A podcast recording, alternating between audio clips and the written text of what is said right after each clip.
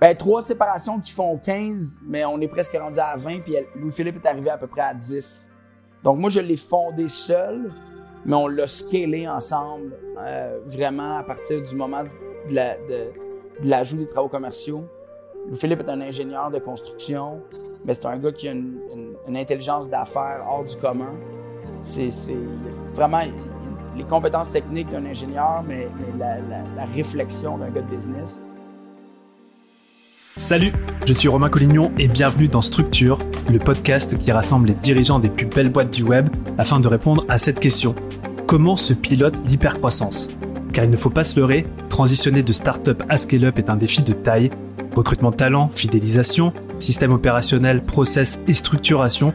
Dans ce podcast, on ouvre le capot et on met un coup de projecteur sur ce qui fait vraiment en interne le succès de ces entreprises web dont tout le monde parle. Alors si vous aussi, vous souhaitez scaler tout en gardant la boîte sous contrôle, Structure est fait pour vous. Je vous souhaite un bon épisode. Aujourd'hui, j'ai l'immense plaisir de recevoir Louis Lachapelle, cofondateur de A+. A+, est une entreprise basée à Montréal qui gère de A à Z la transformation d'espaces commerciaux et industriels en quelques chiffres, A+, c'est 25 millions de, volume d'affaires, c'est une cinquantaine de collaborateurs. Et si je suis aussi enthousiaste à l'idée de passer ce moment avec lui, c'est pour deux raisons. La première, c'est que je crois qu'il est aussi fan que moi des méthodes de pilotage et de structuration d'entreprise. Genre, je pense qu'on pourrait geeker des heures sur ces sujets-là. Et ensuite, A+, a une spécificité, c'est celle de revisiter les pratiques parfois austères de l'industrie de la construction et de l'immobilier à travers notamment une approche empruntée aux boîtes techno. Alors avant de démarrer, je voudrais remercier Jonathan Léveillé, fondateur d'Open Mind Technologies, que vous pouvez retrouver à l'épisode 8, d'avoir permis cette chouette mise en relation. Alors Louis, merci d'être avec nous aujourd'hui. Comment tu vas? Je vais très bien Romain et c'est un plaisir partagé de pouvoir venir échanger avec toi aujourd'hui. Plaisir partagé pour moi aussi à fond. Euh, moi j'ai le sentiment euh, des échanges qu'on a pu avoir pour préparer cette interview, que tu as toujours eu la fibre entrepreneuriale. Euh, déjà au cours de tes études à l'université, tu avais monté une boîte de peintres étudiants. Alors, est-ce que tu peux nous en parler et comment, dans ton parcours, tu as été amené à fonder A+. Oui, avec grand plaisir. En, fait, j'ai fait HEC Montréal, qui est une école de, commerce. Et, au cours de ce programme-là, il, y a eu en fait un moment qui a été un déclic important pour moi il y avait des présentations dans des cours de, management de PME. Euh, il y avait des, présentateurs qui venaient conter leurs histoires d'affaires. Puis il y a eu une présentation qui a été vraiment un déclic, un entrepreneur qui est venu conter son histoire. Et par le fait même, présenter le programme d'entrepreneurship à HEC. Programme dont je ne connaissais pas l'existence. Euh, et, en fait, qui a piqué ma curiosité. Puis, j'ai donc décidé de faire le saut. Euh, l'idée de l'entrepreneuriat m'a vraiment, vraiment interpellé. Je, pense qu'il y a un côté, euh, il y a un côté de, de, de, challenge, il y a un côté de dépassement, il y a un côté, un brin de folie, en fait, aussi dans, dans ce que j'ai vu à ce moment-là de, l'histoire de l'entrepreneur en question, euh, qui s'appelait François Leduc. Puis ça, ça, a été, euh, ça a été un déclic. Puis finalement, ça, on avait besoin d'un projet d'affaires pour, pour prendre part au programme. Je n'en avais pas. la blague, c'est que j'avais demandé aux gens du programme de m'accepter dans le programme, puis que j'allais trouver une entreprise par la suite. Et, eux de me répondre, mais non, tu dois trouver une entreprise et ensuite, on va te dire si tu accèdes au programme. Et euh, c'est à ce moment-là que j'ai fondé Peinture Avantage, qui, dans le fond, avec les années, est devenu le A d'aujourd'hui.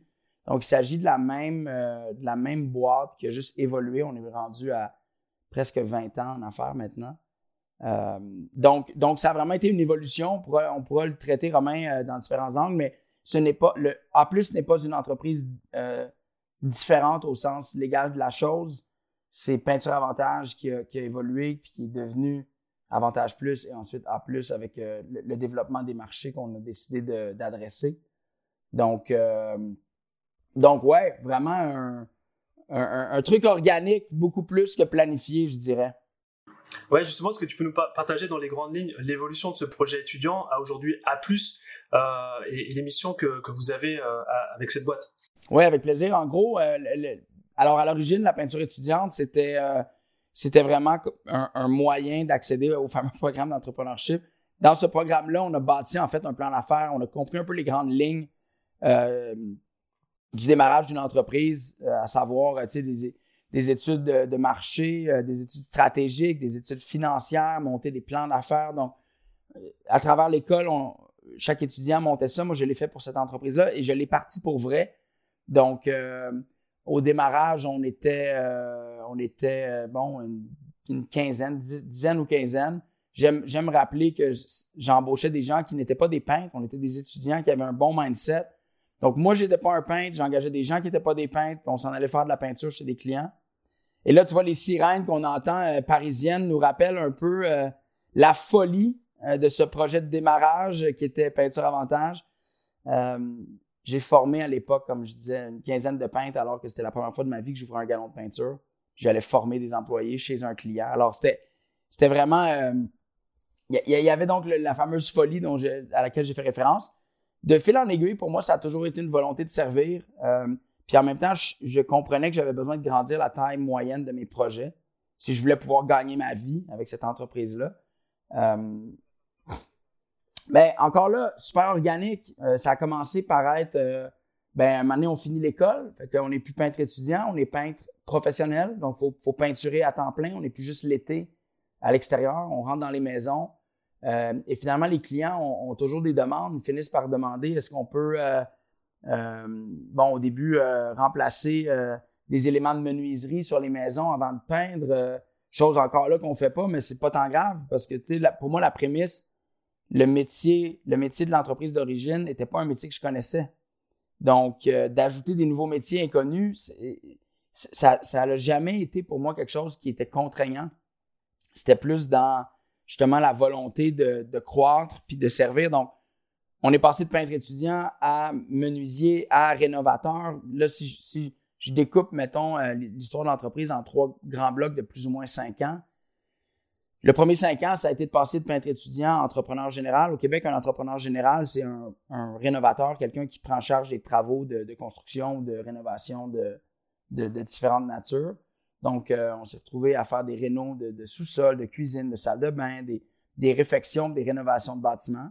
Euh, on a ensuite euh, aussi fait beaucoup de maçonnerie, donc de la réfection d'enveloppes, des travaux de, de, pierre, de briques, de rejointement, principalement à Montréal. À l'époque, j'étais dans les premiers à, utiliser Google AdWords pour me positionner, puis j'avais réussi à, à, me placer pour avoir beaucoup d'achalandage en maçonnerie. Puis en parallèle de la rénovation qui était très complexe, la maçonnerie c'était plus simple. Puis, j'ai réussi à avoir des bons niveaux de rentabilité.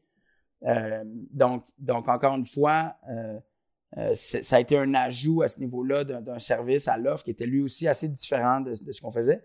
À ce moment-là, peinture avantage, on a un problème de brand.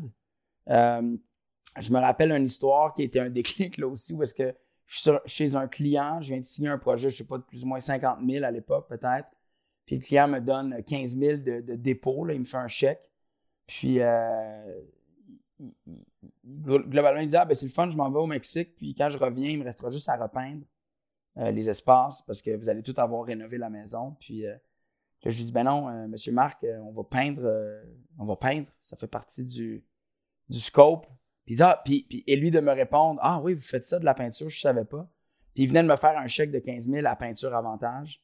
Donc, euh, donc là, ça a fait comme OK, j'ai un problème de marque, il faut qu'on fasse un rebranding. Et on a donc, à ce moment-là, fait, fait un, travail de repositionner la marque. Puis Peinture Avantage est donc devenu Avantage Plus. Et à l'époque, le premier A, c'était donc un A, qui avait trois, trois mots. C'était un A avec peinture, rénovation, maçonnerie, qui étaient comme nos trois axes de service. Euh, ça, c'est venu clôturer à peu près le premier cinq ans. Puis le deuxième cinq ans, ça a été une croissance, donc, en rénovation générale. Donc, d'augmenter la grosseur des projets. Moi, je travaillais beaucoup avec des architectes.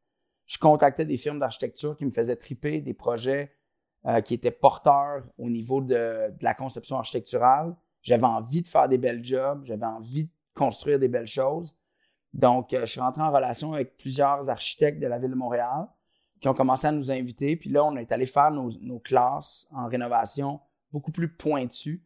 Euh, on parle de travaux qui finissent dans les euh, Architectural Digest, puis dans les Duel Magazine, puis dans. il y a eu des publications de, beaucoup de ces projets-là. C'est des projets qui ont gagné des grands prix du design.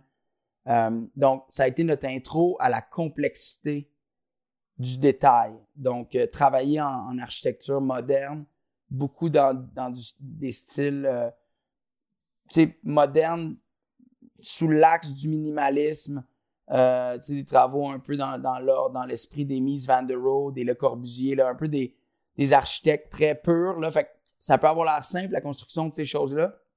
Détrompez-vous, chers amis. L'absence de moulure et de détails augmente la complexité, c'est pas l'inverse. Euh, alors, on a, on a donc fait nos classes. Euh, et là, on est rendu à peu près à 10 ans d'histoire d'entreprise. À ce moment-là, la business doit faire, je sais pas, peut-être 15, 10 millions, 15 millions de chiffre d'affaires, je ne sais trop. Et euh, on, finit par toucher au commercial, on commence à construire des bureaux. Alors, encore, toujours dans l'esprit, un client pour qui on a fait une réno, hey, peux-tu venir rénover mon bureau, construire ça pour moi? Puis on touche donc au. Ben, on sait pas faire, on sait faire, on sait construire. Euh, après ça, dans, la verticale du résidentiel, on, touche au commercial. Puis moi, finalement, je tombe en amour avec ça parce que il y a un côté beaucoup plus professionnel, euh, beaucoup moins émotif euh, aux travaux de, commercial. quand je dis commercial, c'était principalement du bureau au début. puis l'image, c'est qu'on construisait des maisons et des bureaux pour les mêmes personnes souvent. Mais c'était pas du tout le même client. Mais c'était la même personne. Mais, mais face aux travaux résidentiels, il y avait une proximité, il y avait une émotivité, il y avait un, rapport à l'argent qui était tellement différent de l'argent commercial déductible d'impôts pour lequel la personne ne paye pas de TPS TVQ. C'est un bureau, il y a moins d'attachement.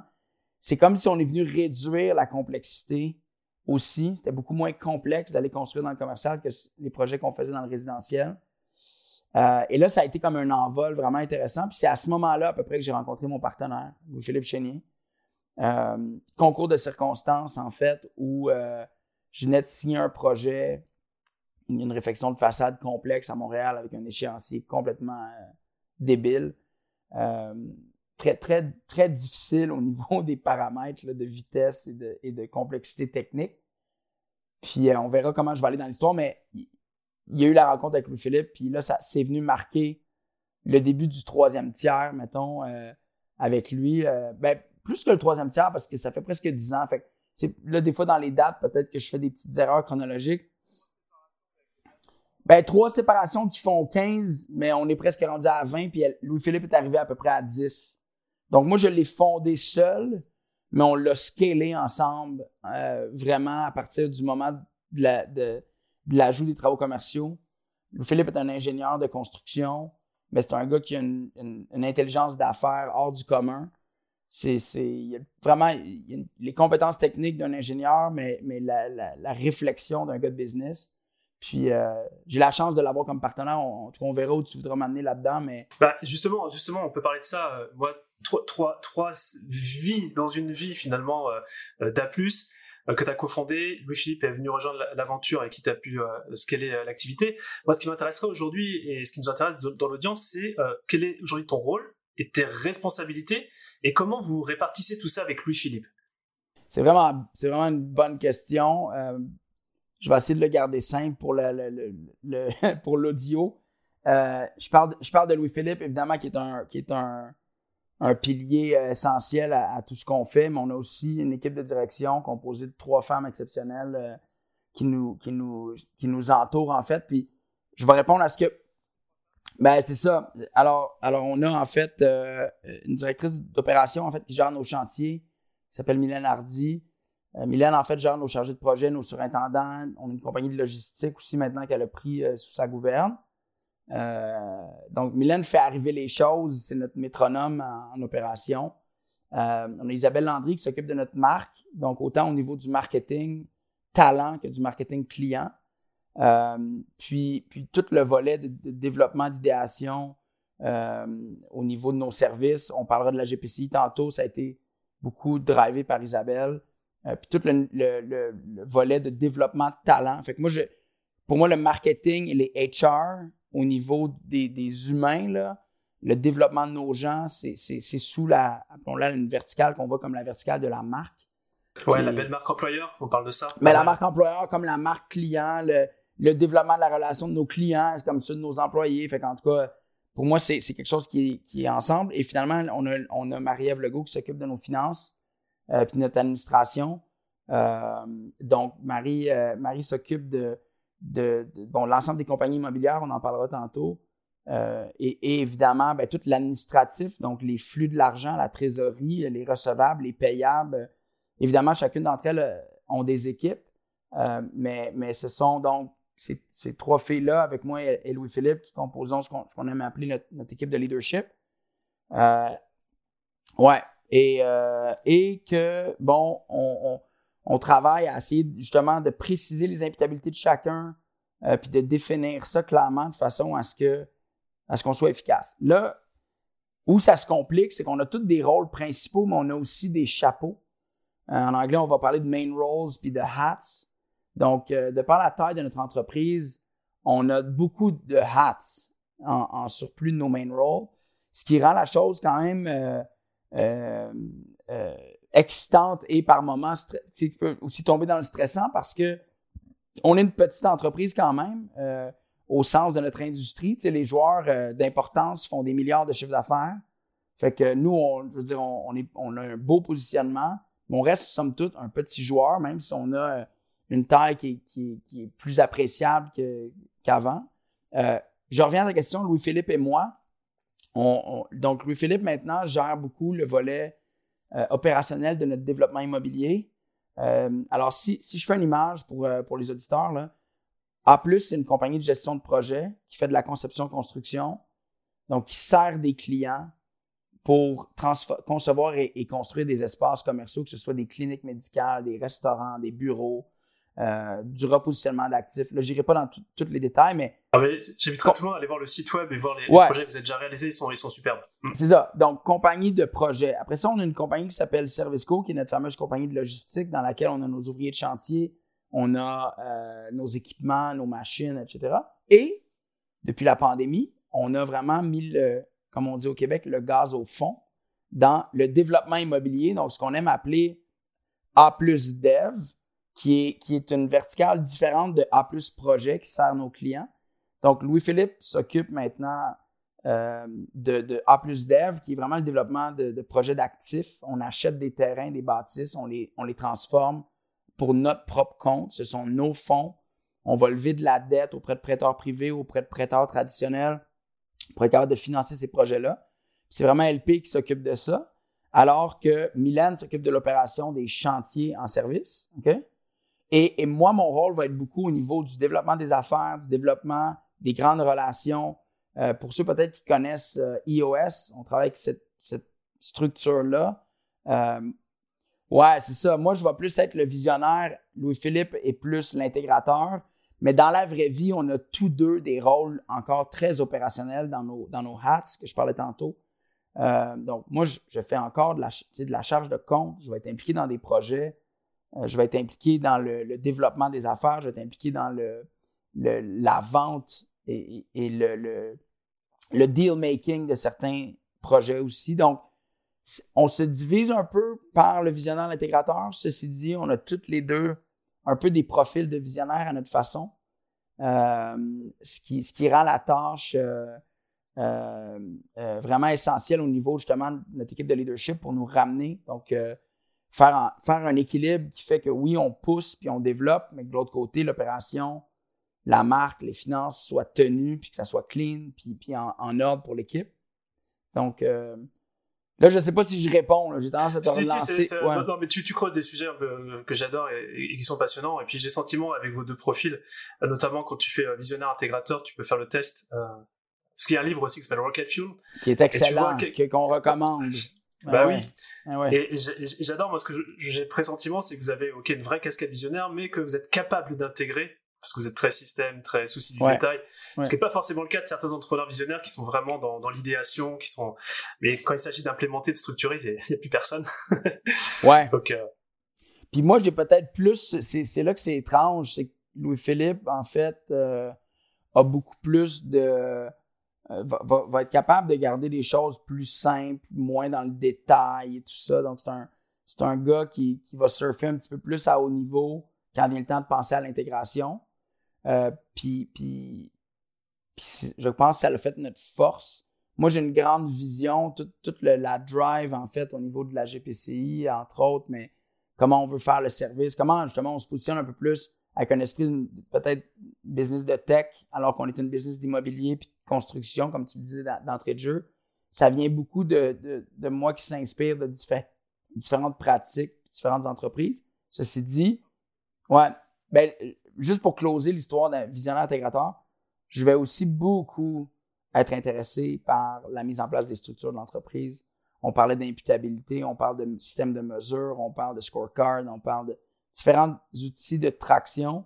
Un autre livre cool que j'ai lu au début de mon, profil entrepreneurial, euh, qui, ça s'appelle The E-Myth. Euh, c'est un vieux livre, en fait, de business, ouais, mais qui vient un peu parler de l'importance de systémiser. Puis comment, quand on systémise adéquatement, une entreprise va pouvoir réellement performer. Puis ça passe par les fameux SOPs, les Standard Operating Procedures, les KPI, la mesure. Fait moi, je suis quand même, je suis quand même un genre de passionné de cette affaire-là. Euh, et, je joue donc un peu ce rôle-là aussi. Fait que là, je referme donc cette fameuse euh, euh, grande question des deux rôles. Là, tu viens, tu viens, tu viens d'ouvrir tellement de boucles que j'ai envie de Ah non, ça veut dire que je le ferais pas trop, Romain. Merde. Écoute, tu nous as parlé de GPCI, un gestion de projet collaborative intégrée. Il y a ce volet que je voulais traiter avec toi dans, dans l'interview, c'est que oui, vous êtes euh, une entreprise dans le domaine de la construction d'immobilier, mais dans votre approche, et j'invite tout le monde à aller voir ce que vous faites sur le site web, vous discutez le secteur dans euh, bah, la livraison finalement de ces projets-là via la GPCI. Est-ce que tu peux nous en parler? Comment ça fonctionne euh? Ouais, euh, c'est drôle, euh, la GPCI, dans le fond, on l'a faite avant de savoir qu'on la faisait. Puis à un moment donné, on, on, euh, on, avait deux façons de servir des clients. Il y a une façon très traditionnelle dans notre industrie qu'on pourrait appeler le, l'approche traditionnelle de plans et de vie. Ça marche en waterfall. Le client va parler à, ses professionnels, fait faire des plans en architecture, en design, en ingénierie mécanique, en ingénierie structurelle, en ingénierie électrique, etc., etc. Se ramasse avec tout plein de, de plans et de vie et là, va en soumission invite des entrepreneurs généraux à soumettre un prix et que le meilleur gagne, vendu là. Généralement, le plus bas soumissionnaire conforme. Euh, après ça, les travaux partent. Ceci dit, les plans de vie ne sont jamais complets, pas parce que les professionnels sont pas bons, au contraire, sont excellents. Il y a beaucoup de complexité dans notre métier. Donc, il y a une notion de changement qui apparaît puis qui fait que les clients vivent une expérience de penser qu'ils avaient un, un, projet complet. Là. Ils connaissaient le prix, ils savaient quand ça allait être livré. Finalement, euh, les temps explosent, les budgets explosent, tout le monde n'est pas content. Et ça fait la réputation un peu horrible de notre secteur. Puis, moi, ben, je vis pas bien avec ça. Devoir attaquer les erreurs ou, challenger les erreurs de dessin d'une équipe de professionnels pour dire à mon client qu'il faut qu'il me donne plus d'argent. Je suis fondamentalement pas bien. Puis, je, ne, on a eu la chance d'avoir des clients très tôt dans notre histoire qui nous disaient Fais donc tout. Donc, conceptualise et construis. Mais là, je te parle au début, là, tu on recule, là, c'était des, travaux de peinture au départ. Ouais, c'était. Je savais même pas qu'il y avait des plans, ça, on, on, vient pas de l'industrie à la base. Donc, moi, je, suis parti avec une loupe de vouloir servir, de vouloir faire que ce soit simple, que les, les clients tripent et que, les relations internes dans les équipes projets soient saines. techniquement, qu'on performe aussi financièrement. Parce que des projets qui freinent puis que tout le monde, c'est rare que c'est bon économiquement pour, pour les parties prenantes. Donc, on avait ces deux types-là. On soumissionnait des plans de vie, mais on faisait aussi des jobs que nous, on, a fini par appeler de l'intégrer. Euh, où on était donc le seul point de contact des clients, puis on s'occupait de tout faire. Puis à un moment donné, c'est ça qu'on a fini par, par nommer la GPCI. Donc, c'est quoi de la GPCI? C'est de la gestion de projet qu'on fait de façon collaborative puis qu'on fait de façon intégrée. Collaborative, ça veut dire qu'on travaille tous vers des objectifs communs. Donc, un projet a toujours trois, d'après moi, trois pattes. Un budget, un timeline, puis un étendue de qualité là, ou un scope of work. Là. Puis là, c'est peu importe que ce soit un projet de tech, que ce soit aller en voyage, que ce soit organiser un souper, euh, Toujours pareil. Combien ça coûte, combien de temps ça prend, puis qu'est-ce qu'on fait?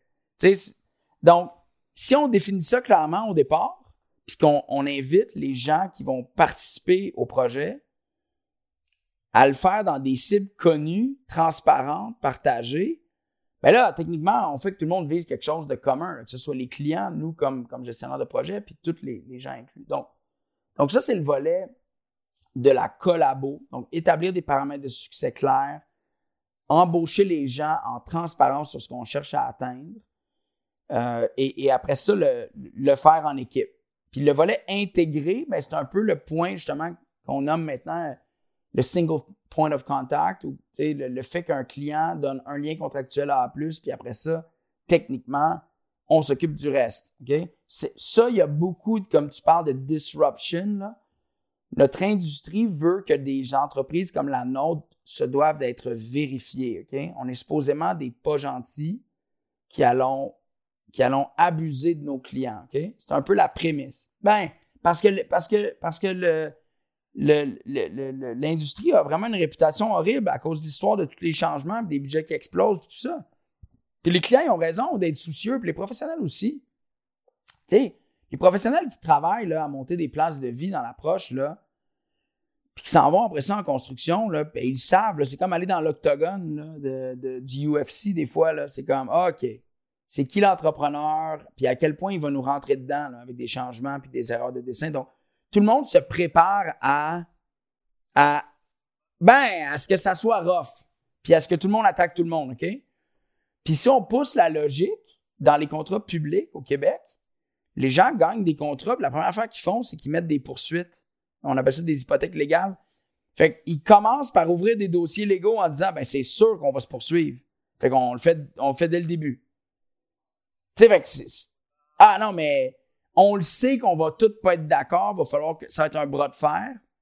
Donc, c'est ça qui fait que les gens ont peur des entrepreneurs. Ceci dit, nous, on l'aborde sous l'angle de la gestion de projet. On est, on est plus qu'un entrepreneur. On est, on est un gestionnaire de projet qui met en place des paramètres de succès, qui fait des deals avec des clients basés là-dessus. Puis après ça, qui fait le nécessaire pour composer des équipes compétentes pour livrer ça. Donc, donc c'est là que la, principale distinction se vit. Ce que ça fait dans le réel, c'est que on a des différences un peu partout. au niveau de notre cycle de vente, on va avoir tendance à rentrer beaucoup plus tôt parce qu'il faut faire les deals avant les plans de vie. Ce qui sous-entend que, contrairement à un entrepreneur général, qui arriverait peut-être des fois un an après, parce que ça prend. Ouais, après la conception, ben là, nous, il faut faire l'entente avec les clients avant de commencer la conception. Fait que ça, ça amène, juste, ça en soi, ça amène un lot de différences puis d'ajustements dans notre manière de commercialiser, dans notre façon de trouver les points d'entrée avec nos influenceurs puis les gens qui nous amènent la business, de, de repositionner l'offre, comment on vend notre service, parce que si on est pour demander euh, autant de l'attitude à nos clients, ben, ça prend des promesses. Il faut, il y a la notion de la promesse de marque qui rentre en ligne de compte. Euh, parce que, parce que, tu sais, dans le concret, on va arriver par moment, on va dire bonjour, cher client, euh, vous avez 5 millions de budget pour aménager vos bureaux, parfait, ben, voici notre cadre, voici notre timeline, donnez-nous le mandat, on commence. mais là, ils sont comme, ben non, attendez, time out, il faut qu'on qu'on vous compare. On doit avoir des prix, right? Il faut qu'on ait un board, on a un advisory team, on a peu importe. Ben parfait, faites-le, comparez-nous. Ouais, non, on a un problème, mais vous êtes les, dans les seuls qui nous proposent cette affaire-là. Fait qu'on peut pas vous comparer. On a un problème. OK, cool. Ben, est-ce que vous aimez ce qu'on vous garantit? Ça répond-tu à vos besoins? C'est-tu dans votre budget? Oui? OK? Ben, go, on y va. Ben non. Fait que là, tu sais, je te donne, je te donne un exemple, mais il y, y, en a tout plein comme ça. Euh, la notion des paramètres de succès dont je te parle, c'est beau en théorie, c'est difficile en pratique parce que ça sous-entend qu'on va aller parler à des équipes de collaborateurs puis on fait la même chose avec eux. Fait que, alors, plein de points de, distinction qui font que on sent qu'on est un peu à contre-courant. On n'est pas tant différent. C'est l'émergence aussi, peut-être. On est au début, tu sais, au niveau du cycle de produits. Là, si tu regardes la, courbe de création d'entreprise, il, y, a aussi des courbes de produits. On parlait euh, un petit peu plus tôt euh, dans notre planning de Organizational Physics, qui est un, livre de business que je recommande aux entrepreneurs qui, nous écoutent qui amène une dimension super intéressante là-dessus. Là. Euh, donc, on a des cycles de marché, il y a des cycles de maturité d'entreprise, il y a des cycles de maturité de produits. Pour nous, on est une, entreprise relativement jeune. Donc, on se voit comme, quasiment au, cycle de l'adolescence, mettons, euh, peut-être même à... Oui, ça fait 20 ans, mais que, ça fait 20 ans, mais quand on regarde, ça fait peut-être maximum 10, voire moins, qu'on comprend ce qu'on fait actuellement. Puis probablement même 5 dans, où est-ce qu'on est engagé clairement dans quelque chose de structuré. Fait qu'on est, on se sent au début. Puis moi, je me dis, il y a eu, oui, euh, appelle ça peut-être 15 ans de try-out, 15 ans d'essai-erreur euh, et d'apprentissage agile dans, dans, le marché, à servir des clients, à s'ajuster, à vivre des succès, à vivre des échecs. Euh, donc, puis après ça, je pense, moi, j'ai toujours peut-être un mindset de, de j'ai un mindset très, euh, un peu comme éternel apprenant. Là, fait que on dirait que je sens tout le temps que je suis au début. Je sens, tu sais, parce que tu me le dis, ouais, Louis, ça fait tant d'années, ouais. C'est. On ne sait pas ce qu'on ne sait pas, et plus on en sait, plus on comprend qu'on ne sait rien. Ben, ouais, je ouais, ben, tu sais, tu le dis mieux que moi, mais mon point dans ça, c'est, on se sent quand même au début comme entreprise. Euh, on, a, on a tout à apprendre. On, puis la GPCI veut, veut pas être, être, être au début elle aussi. Tu sais, ça fait même pas deux ans qu'on a un, pitch deck structuré, là, qu'on est capable de l'expliquer clairement. On aurait eu la même discussion il y a cinq ans. Ça m'aurait pris 45 minutes à essayer de t'expliquer c'était quoi. Je le, genre, je le savais que c'était bon. Je le sentais que c'était bon pour les clients, pour les gens, mais on n'était on, pas aussi capable d'expliquer les différences. Puis les, les, on parle, on parle des fois de différenciateurs. Si je le, j'y vais de façon très, très euh, euh, synthétisée, les différences de la GPCI sont en trois points. On en a une qui est le fameux point de contact unique pour le client. Fait que plutôt que d'avoir 10 contrats, 15 contrats avec des fournisseurs, vous allez en avoir juste un avec nous. Euh, on s'occupe du reste. Ensuite de ça, il y a la notion du design. On va toujours faire des designs qui sont, magnifiques et qui sont optimisés ça, ça tu parlais de, dire allez voir ce que, ce que la gang de A fait. Euh, ce que les photos ne montrent pas souvent, c'est l'optimisation qu'il y a eu entre les plans du départ et ce qui est finalement construit. Puis souvent, ben, il y a certains projets que c'est 50% d'optimisation. Fait que, ouais, c'est arrivé. Tu sais, des plans d'origine, tu pars, puis là, tu pars en, avant-projet, tu bides ça, puis ça coûte 3 millions, puis le client dit, ben non, j'ai un et demi, tu sais. Fait que faut trouver la version de ça à un million et demi, pas à 3 millions. Puis là, on, et là, et là, les équipes de partir en, en, en, en, optimisation, parfait, comment on challenge les, les layers de design, comment on, mais comment on le fait sans diluer? Parce qu'on va toujours faire des projets qui sont sharp au niveau du design. Et finalement, le troisième, fait que ça, c'était le deuxième différenciateur, donc, c'est du bon design, optimisé. Puis le troisième, c'est, on est en mesure de garantir nos budgets en phase de conception. Donc, quand on arrive avec suffisamment de scoping, de fait, des besoins clients, on est capable de garantir un cadre financier puis de dire à partir de maintenant, ça ne changera plus. À moins que, le client nous demande, je veux dire, quelqu'un qui dirait non, je veux rajouter des layers, je veux dépenser plus d'argent, pas de problème, on, va le suivre. Mais ça se fait d'une manière euh, éclairée. Le but, c'est que ça soit sans surprise. C'est pas Ah ouais, tel truc est arrivé, donc ça vous coûte tant de plus qui est, qui est un, grand problème de notre industrie.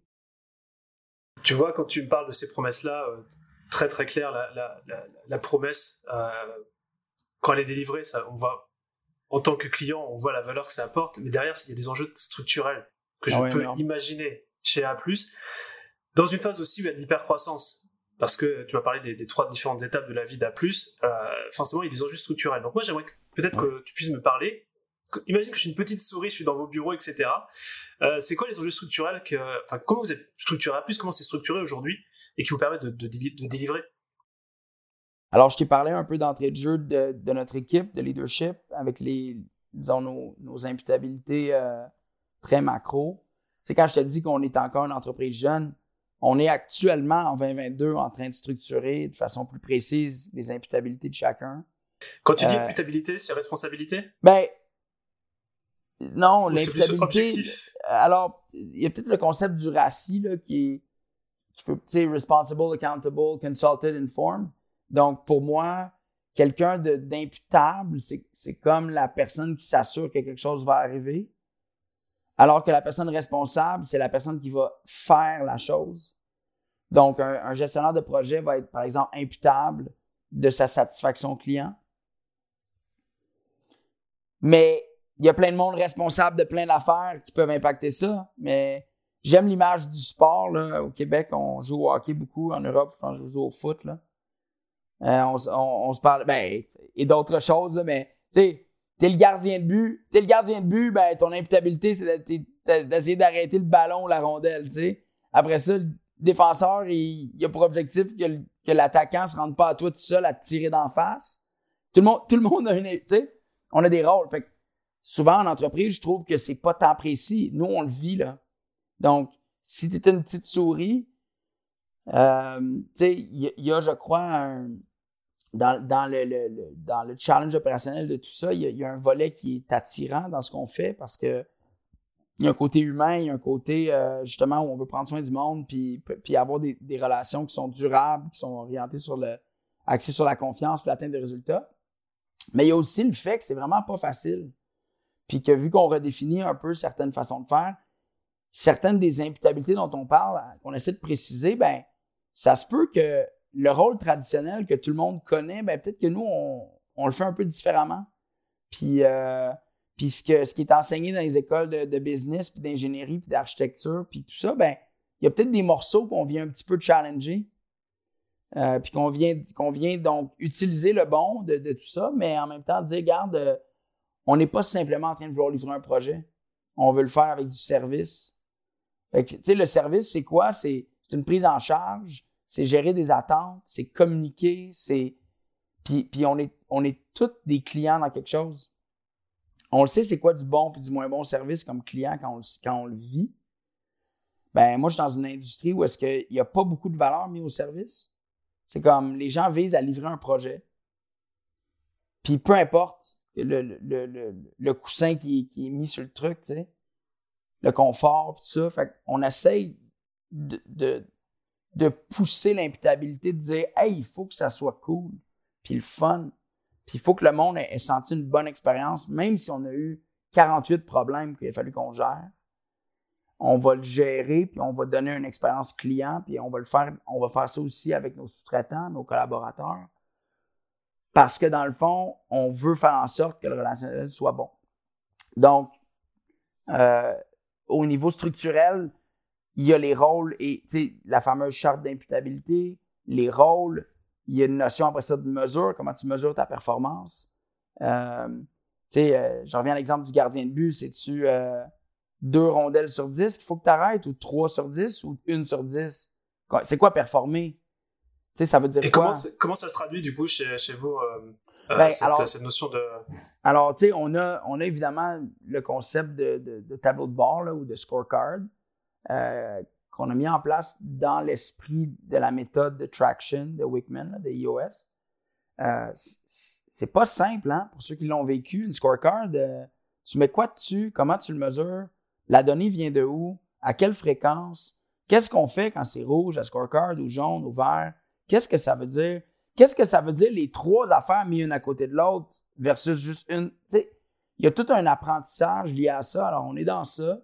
Des fois, j'ai l'impression qu'on a mesuré des choses qui servent à rien. D'autres fois, on ne mesure pas des trucs qui seraient importants. Fait il y a, il y a beaucoup de, de encore là, de genre d'essais-erreurs, puis on essaie plein de trucs, on va garder ce qui marche, on va discarter ce qui marche moins. Donc, comment on le fait? Ben, c'est des scorecards plus par, appelons ça, département. Euh, on essaie maintenant de les amener dans les rôles.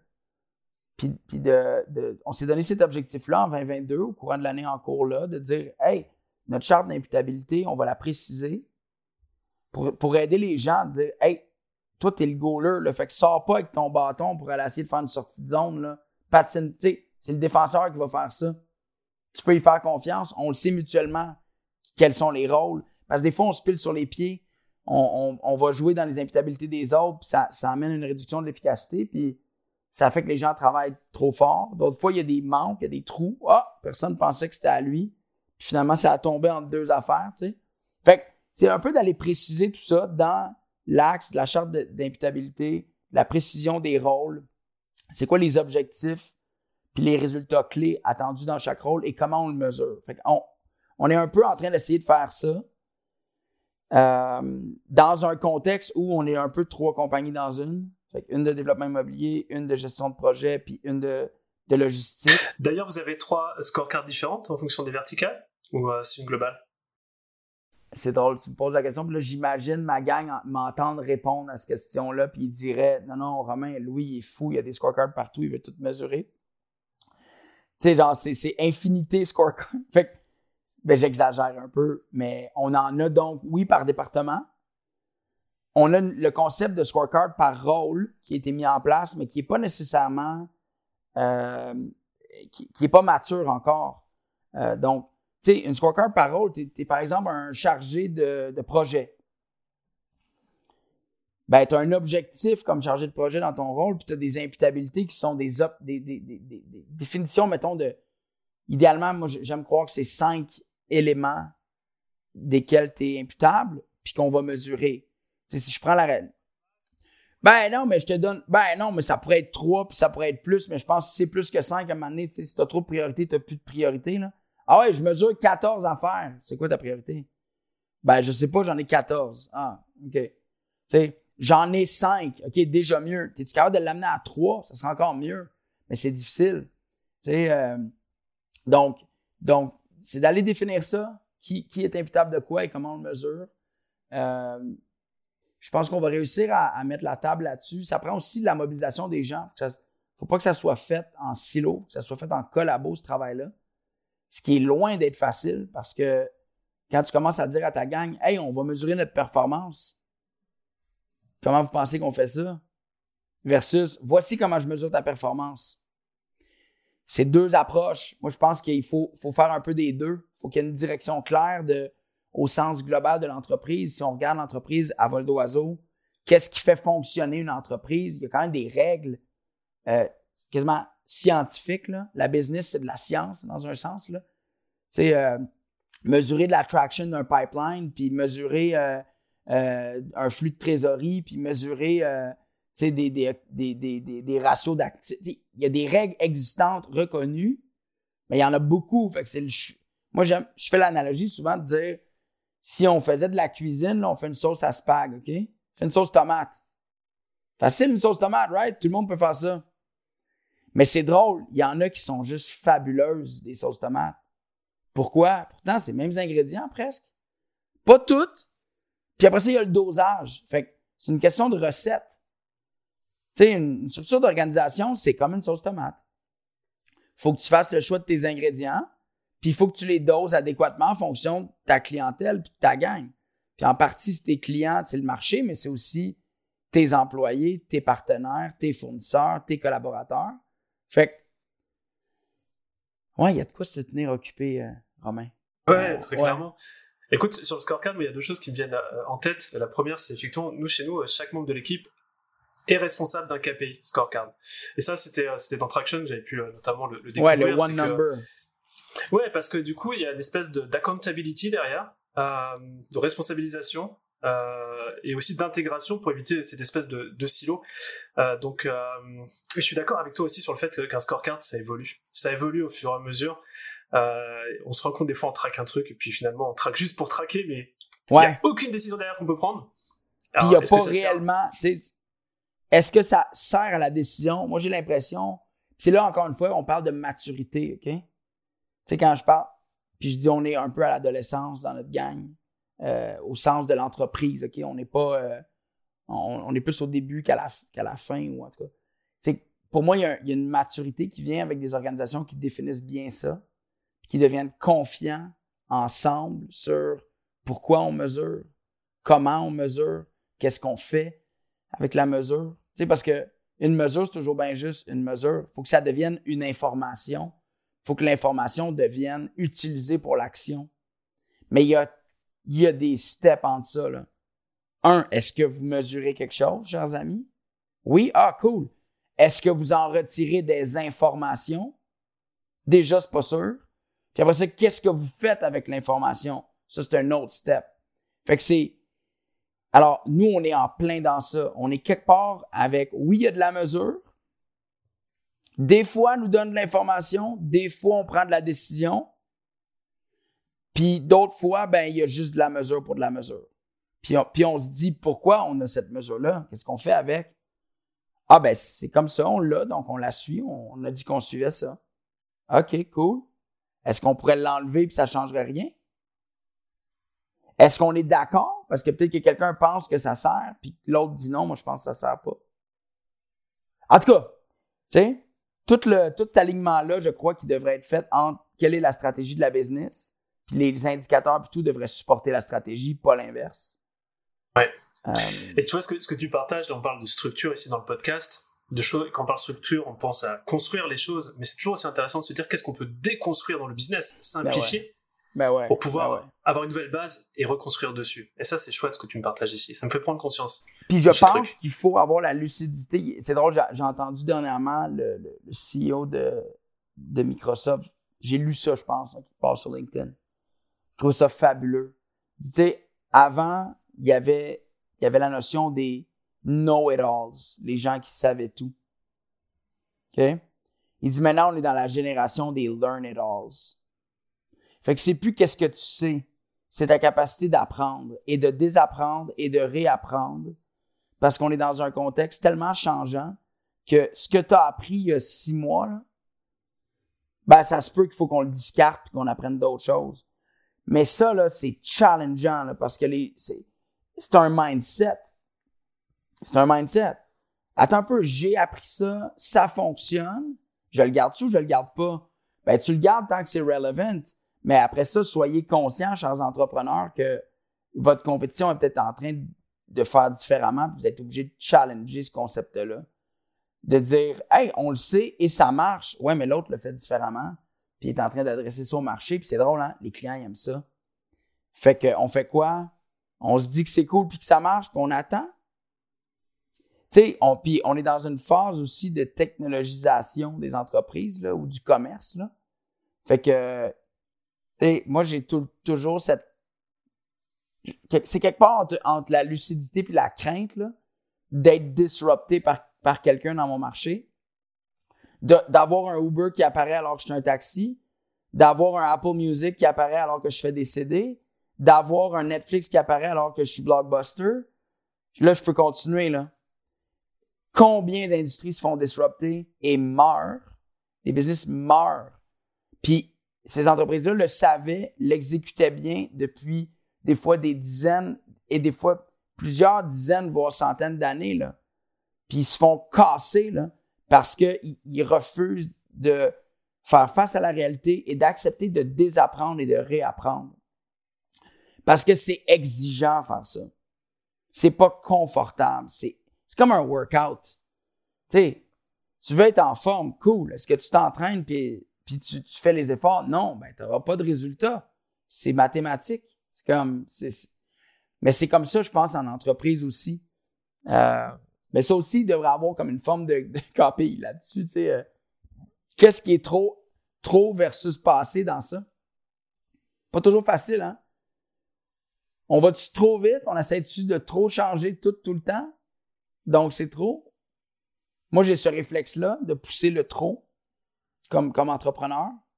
Puis je me le fais dire, puis je suis chanceux, j'ai des gens qui, qui nous entourent dans la business qui ont, qui ont cette lucidité-là de dire Hey, wow, time out. On va faire une indigestion, là. Fait qu'on va juste y aller plus mollo. Puis d'autres fois, c'est l'inverse. D'autres fois, il faut. Fait que, tu sais, on est encore, je crois, sur la question de ta, question de, la structure et, de la petite souris qui regarde, là, avec des. OK? Mais, mais il y a beaucoup de morceaux là-dedans. Même, même nous, à l'interne, on n'est pas toujours. Euh, on le sait pas toujours, très, très humblement.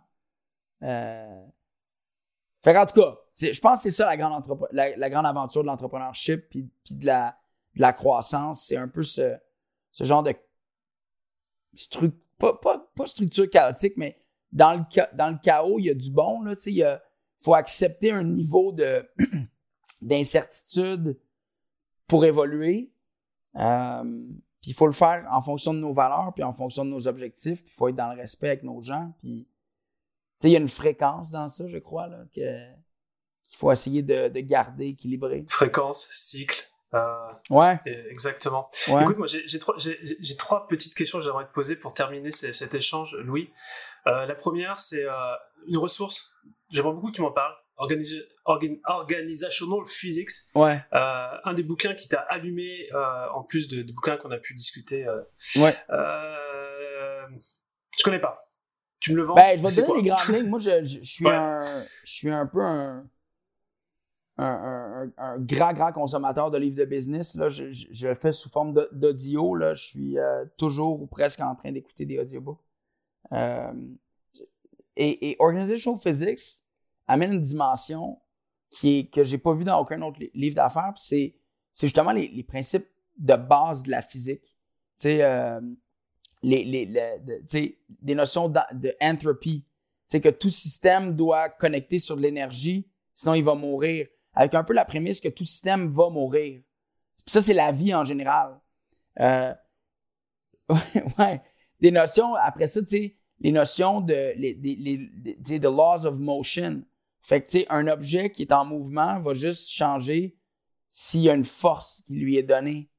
Euh, là, il, il, donc, Lex Isley qui a écrit ça, il, met une couple de contexte comme ça sur des lois de la nature, si on veut, puis il rajoute ça dans un contexte de système de business. Puis, puis après ça, il y a plein d'affaires qu'on connaît ailleurs, là, des chartes d'imputabilité, puis des, des, euh, des façons de croître, puis des façons de mesurer le talent. Puis bon, qui sont plus du déjà vu, mais moi, ce qui m'a vraiment fait connecter avec ça, en ajout à des trucs comme Traction, comme Scaling Up, comme Three Hagway, là, je pourrais t'en amener une coupe de, méthodes, c'est le volet euh, euh, très, très mesurable, très mathématique des lois de la nature. Puis moi, je trouve que la business, c'est une science. Des fois, on, on le voit pas comme ça. Mais je trouve que ce gars-là nous amène là-dessus, puis il y a une dimension que moi, j'ai pas vue ailleurs, que je trouve intéressante pour, euh, pour n'importe quel entrepreneur qui, qui s'intéresse à ça. Bah, écoute, moi, moi, je vais foncer dessus. Je, ne te l'ai pas dit, mais je suis ingénieur physicien de formation. Donc, euh, de pouvoir voir le business euh, comme un organisme euh, et des lois physiques derrière, je, je, vais, je vais, bien m'amuser. Ouais, ben, c'est, une, une, belle dimension qui est, qui est rarement, qui est rarement vue, en tout cas dans ce que moi j'ai lu. Top. deux dernières questions. Il y a une, la première, c'est, j'aimerais que T'imagines dans un an, on a une conversation, toi et moi, et j'ai une bouteille de champagne à la main, en l'honneur d'A+. À quoi on trinque? Waouh Waouh, waouh, waouh. à quoi on trinque? Il y a tellement, il y a comme un débat d'idées dans ma tête en ce moment. Euh, on trinque, euh, je l'espère. Euh, j'ai tendance à vouloir aller dans plus le, la raison d'être que spécifiquement, tu sais, te dire un projet, une acquisition, quelque chose de même. J'ai l'impression qu'on trinque à, dans un an à, une année 2022 euh, de laquelle on est fier en équipe, où est-ce qu'on sent qu'on a su euh, équilibrer notre fréquence, justement. Fait qu'on est allé jouer dans l'intensité minimale requise, mais qu'on n'a pas senti qu'on on se, on taxait entre nous. On a des clients qui sont heureux, à qui on a livré nos promesses. On a des employés qui sentent qu'ils se sont dépassés, qui sont fiers d'eux autres.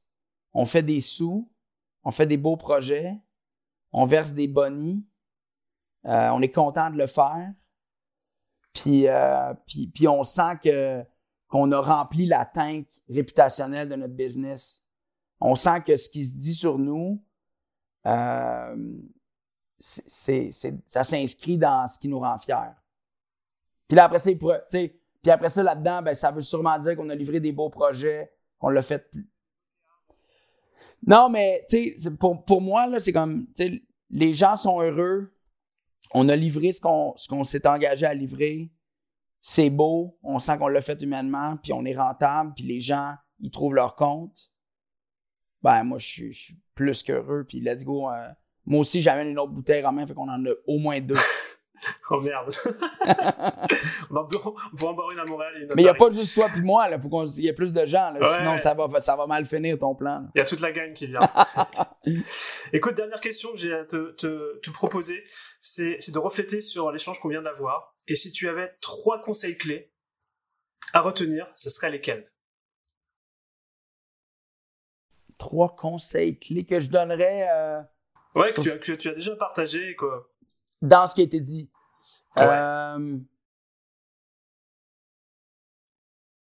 on parle beaucoup de structure et de mesure.